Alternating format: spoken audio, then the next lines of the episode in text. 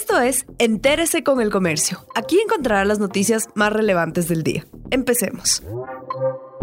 A continuación, los temas más destacados en el comercio este martes 30 de marzo.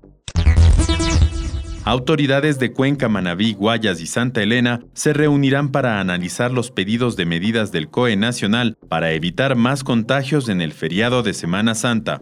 En ciudades como Loja, Santo Domingo y Guayaquil se adoptaron más medidas y se reforzaron los operativos entre el 1 y el 4 de abril. Juan Zapata, director del EQ 911 y presidente del COE Nacional, indicó que estas resoluciones se tomaron ante la falta de respuesta a los exhortos que se han emitido en días anteriores. Según Zapata, de los 221 municipios del país, apenas el 10% ha adoptado nuevas restricciones.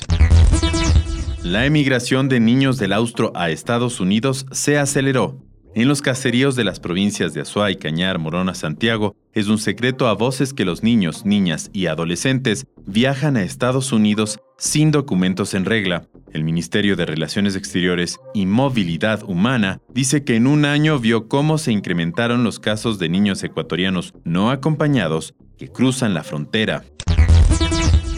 Concejales metropolitanos analizan la situación del alcalde de Quito.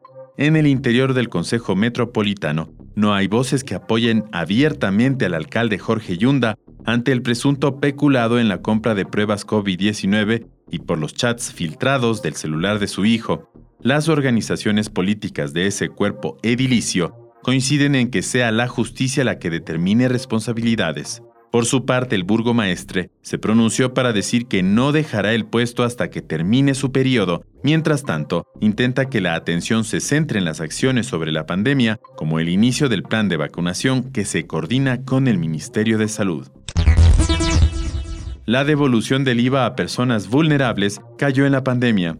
El monto de la devolución del impuesto al valor agregado a personas adultas mayores y con discapacidad cayó en el 2020. Según datos del Servicio de Rentas Internas, hubo una reducción del 30,5% en el monto entregado con relación al 2019. La devolución del IVA va a la par con el consumo. Según estimaciones del Banco Central del Ecuador, el consumo en los hogares cayó el 8,5% en el 2020. La emergencia sanitaria por el COVID-19 incidió de manera directa en la disminución de solicitudes de devolución el año pasado, señaló el SRI. Gracias por acompañarnos. No olviden seguirnos en Facebook, Twitter e Instagram como El Comercio Com.